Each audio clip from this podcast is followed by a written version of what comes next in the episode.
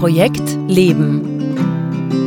Der Podcast, der dir dabei hilft, deine Personal Projects clever zu managen, damit du all die Dinge verwirklichen kannst, die dir wirklich wichtig sind.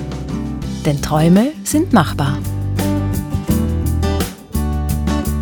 Projekt Leben.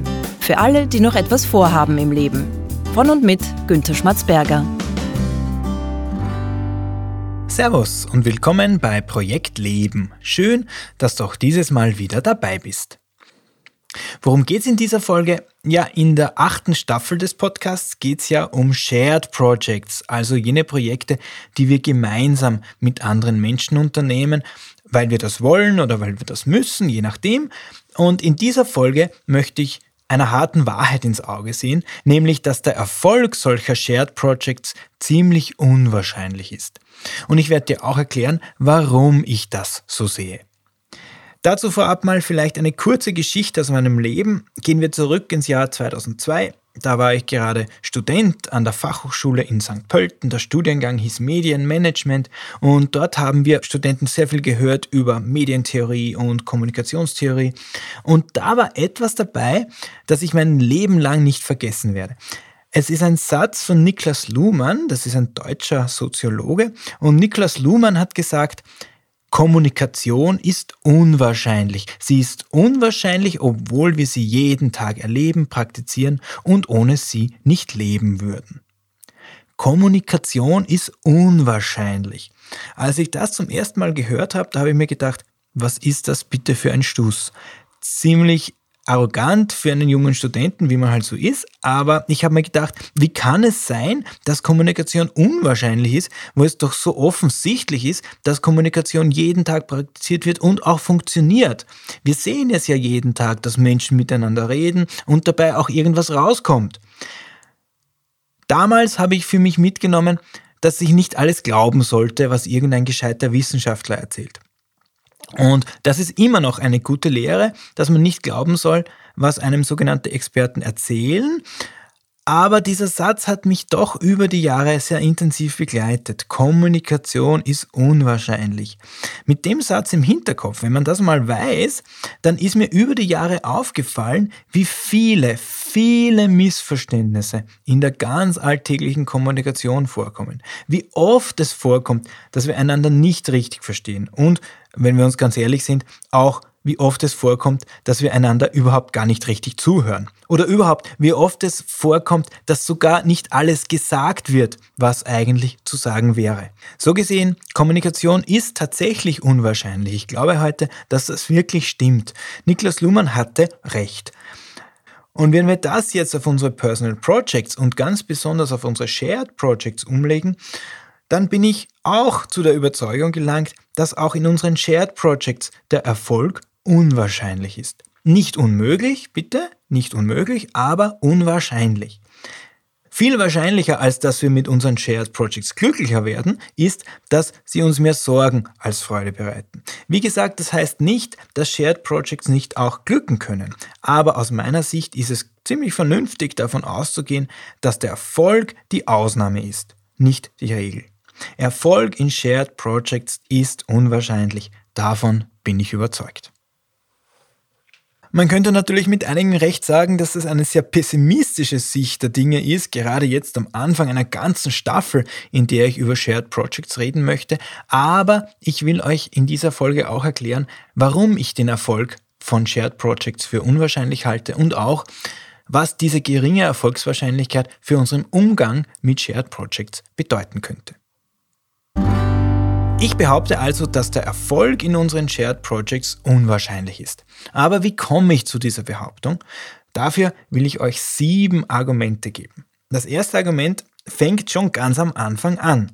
Es macht nämlich einen wesentlichen Unterschied, wer das Shared Project ins Leben ruft. Es macht einen Unterschied, ob ich das selbst bin oder ob mich jemand anderer mit einem Projekt sozusagen zwangsbeglückt. Projekte, die wir aufs Auge gedrückt bekommen, sind sehr selten sehr motivierend für uns. Das ist auch der Grund, warum so viele Shared Projects im Job scheitern. Diese Projekte haben sich die meisten von uns nicht ausgesucht. Wir haben dazu eigentlich nicht zugestimmt und entsprechend gering ist die Bereitschaft, wirklich alles dafür zu geben, dass dieses Projekt tatsächlich ein Erfolg wird. Gemeinsame Projekte, die wir nicht selbst initiiert haben, haben schon mal eine wesentlich höhere Grundwahrscheinlichkeit zu scheitern als solche, die von uns selbst ausgehen. Der zweite Grund sind unterschiedliche Warum. In der zweiten Episode der sechsten Staffel habe ich ja bereits darüber gesprochen, wie essentiell das Warum eines Personal Projects für den Projekterfolg ist.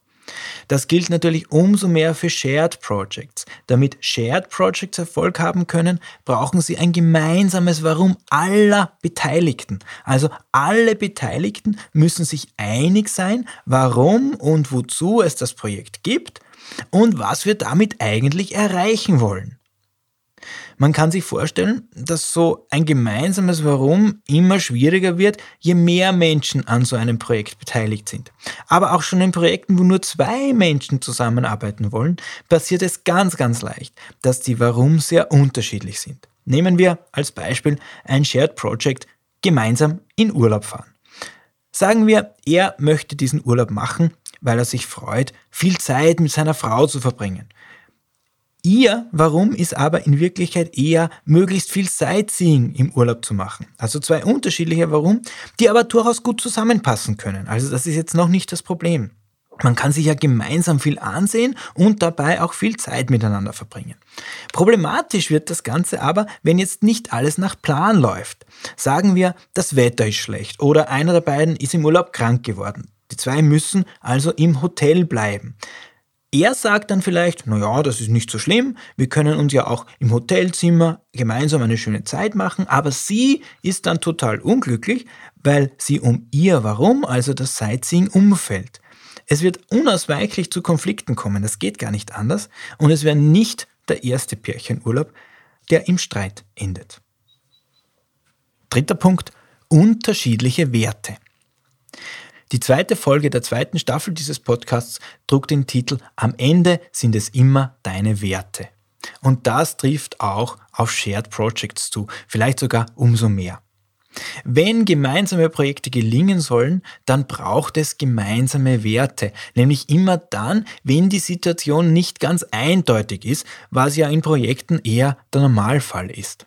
Gemeinsame Werte sorgen also dafür, dass man gemeinsame Entscheidungen treffen kann. Beim Thema Geld sieht man das wunderbar, nämlich auch, was passiert, wenn Menschen mit unterschiedlichen Werten aufeinandertreffen. Kannst du dir ein Shared Project vorstellen, wo ein Mensch mit dem Wert Sparsamkeit mit einem Menschen mit dem Wert Genießen aufeinander trifft? Also ich kann mir das schon vorstellen, aber eine schöne Vorstellung ist das nicht gerade. Viertes Argument. Transaktionskosten. Transaktionskosten, ja, das ist ein Begriff aus der Betriebswirtschaft. Natürlich, ich bin Betriebswirt und genauer gesagt kommt der aus der Kostenrechnung. Mit Transaktionskosten ist jetzt Folgendes gemeint. Jede Form von Transaktion, also jede Form von Austausch, ist mit Kosten verbunden. Ich denke, das können wir uns auch für Shared Projects ganz gut vorstellen. Wenn man mit anderen Menschen in Projekten zusammenarbeitet, dann ist das aufwendig. Und zwar oft viel aufwendiger, als wenn man das Projekt allein machen würde. Sich abzustimmen, miteinander reden, den anderen zuhören, über neue Ideen nachdenken, mit denen der daherkommt. Das alles ist aufwendig. Das kostet zwar vielleicht kein Geld, aber es kostet doch Zeit und Nerven. Transaktionskosten eben. Mitunter können jetzt diese Transaktionskosten so hoch sein, dass die Shared Projects daran scheitern. Nehmen wir als Beispiel jetzt wieder den Urlaub her. Der eine oder die andere von euch hat vielleicht schon die Erfahrung gemacht, wie das ist, als Pärchen gemeinsam mit einem anderen Pärchen Urlaub zu machen. Wem es bei dieser Erinnerung an einen solchen Urlaub jetzt den Magen zusammenkrampft, der hat wahrscheinlich die Erfahrung von hohen Transaktionskosten gemacht. Der Urlaub war einfach deswegen mühsam, weil man sich ständig abstimmen musste, weil sich die Pläne ständig geändert haben, weil man nicht so machen konnte, wie man eigentlich wollte, weil man sich ständig nach den anderen richten musste. Sind also die Transaktionskosten in einem Shared Project zu hoch? Und was zu hoch bedeutet, das ist natürlich bei jedem Menschen individuell ein bisschen anders, aber wenn diese Transaktionskosten zu hoch sind, dann scheitert das Projekt zwangsläufig. Bevor ich dir jetzt noch drei Gründe gebe, warum ich den Erfolg in Shared Projects für unwahrscheinlich halte, wie immer mein Hinweis für dich. Wenn du eine Frage zu diesem Thema hast oder überhaupt zu Personal Projects, wenn du Ideen oder Anregungen zum Podcast hast, dann schreib mir bitte. Schreib mir bitte an post.projekt-leben.jetzt. Also, aus welchen Gründen ist Erfolg in Shared Projects noch unwahrscheinlich? Fünfter Grund, unterschiedliche Personal Constructs. Über Personal Constructs habe ich ja auch schon viel gesprochen, zum Beispiel in der Episode 6 der zweiten Staffel. Unsere Personal Constructs sind ja wie die Brillen, durch die wir unsere Welt sehen. Unsere Shared Projects sind also stark von diesen Brillen beeinflusst, von diesen Personal Constructs. Denken wir zum Beispiel an ein Shared Project wie unsere Kinder erziehen, das vielleicht eines der komplexesten Shared Projects überhaupt ist. Da spielt es natürlich klarerweise eine ganz, ganz entscheidende Rolle, welche Personal Constructs die beiden Erziehungsberechtigten haben. Zum Beispiel das Personal Construct, was ist ein guter Vater? Was ist eine gute Mutter? Was tut eine gute Mutter? Was macht ein guter Vater? Was sagt er? Was tut er? Und so weiter. Das alles sind Personal Constructs. Und wenn jetzt diese Personal Constructs der beiden Erziehungsberechtigten allzu weit auseinander liegen, naja, was dann passiert, das kann man immer wieder mal hören, wenn es in der Wohnung der Nachbarn mal wieder ein bisschen lauter wird. Sechster Punkt. Bewegliche Ziele. Also, stellen wir uns vor, stellen wir uns mal den Idealfall vor. Wir starten in ein Projekt mit einem Menschen, der ähnliche Werte hat wie wir, der hat ganz ähnliche Personal Constructs, das passt ganz gut zusammen und auch das Warum, das gemeinsame Warum ist da. Also wirklich der Idealfall und wirklich alles andere als selbstverständlich. Wir sind also in allem weitgehend einig und wir starten unter diesen idealen Voraussetzungen in dieses Shared Project. Selbst dann, behaupte ich, ist der Erfolg dieses Projekts immer noch unwahrscheinlich. Warum? Weil wir Menschen bewegliche Ziele sind. Wir bewegen uns, wir verändern uns und mit uns verändern sich auch unsere Werte, unsere Einstellungen, unsere Personal Constructs, unsere Motivationen und so weiter.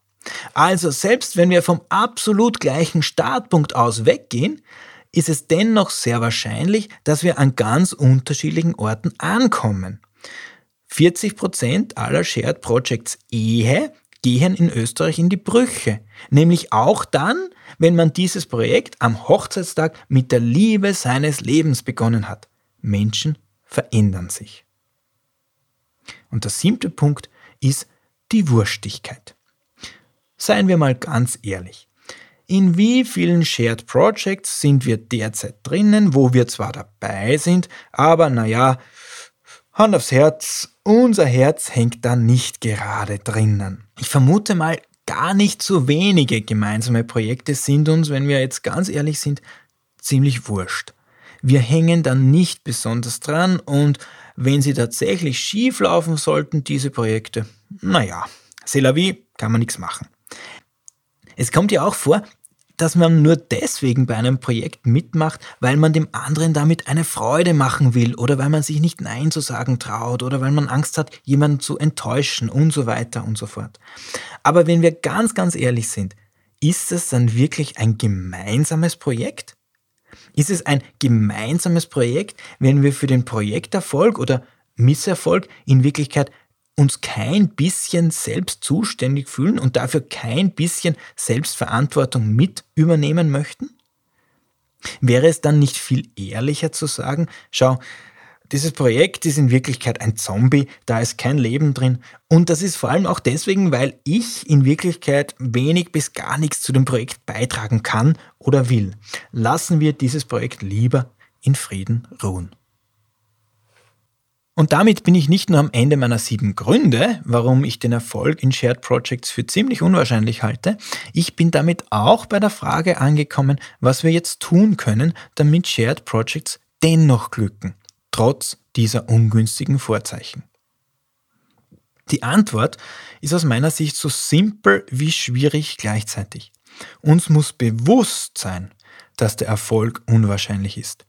Und weil wir das wissen, müssen wir extra gut aufpassen, müssen wir extra viel Arbeit und Kommunikation und Bemühen in unsere Shared Projects stecken, die uns wirklich, wirklich wichtig sind. Das ist auch der Grund, warum ich glaube, dass es ausgesprochen hilfreich ist, davon auszugehen, dass Shared Projects wahrscheinlich scheitern werden, weil wir dadurch viel bewusster mit ihnen umgehen, weil wir uns dadurch viel mehr bemühen. Denn im Gegenteil zu glauben, dass sich solche Projekte schon irgendwie einrenken werden, dass am Ende sicher irgendwie alles gut wird, nein, das halte ich für ausgesprochen unwahrscheinlich. Zusammenfassung. Wenn ihr euch eine Sache aus dieser Folge mitnehmen sollt, dann wäre es das. Ich behaupte, dass es unwahrscheinlich, nicht unmöglich, aber unwahrscheinlich ist, dass Shared Projects Erfolg haben. Oder anders ausgedrückt, halte ich es für unwahrscheinlich, dass sich Projekte, die du mit anderen Menschen gemeinsam unternimmst, glücklicher machen. Das liegt aus meiner Sicht in erster Linie daran, dass es schon mal darauf ankommt, ob du das Projekt selbst ins Leben gerufen hast oder ob es dir aufs Auge gedrückt wurde. Außerdem halte ich es für unwahrscheinlich, dass ihr ein gemeinsames Warum habt und gemeinsame Werte und passende Personal Constructs. Außerdem entstehen in Shared Projects immer Transaktionskosten, die mitunter auch sehr, sehr hoch sind.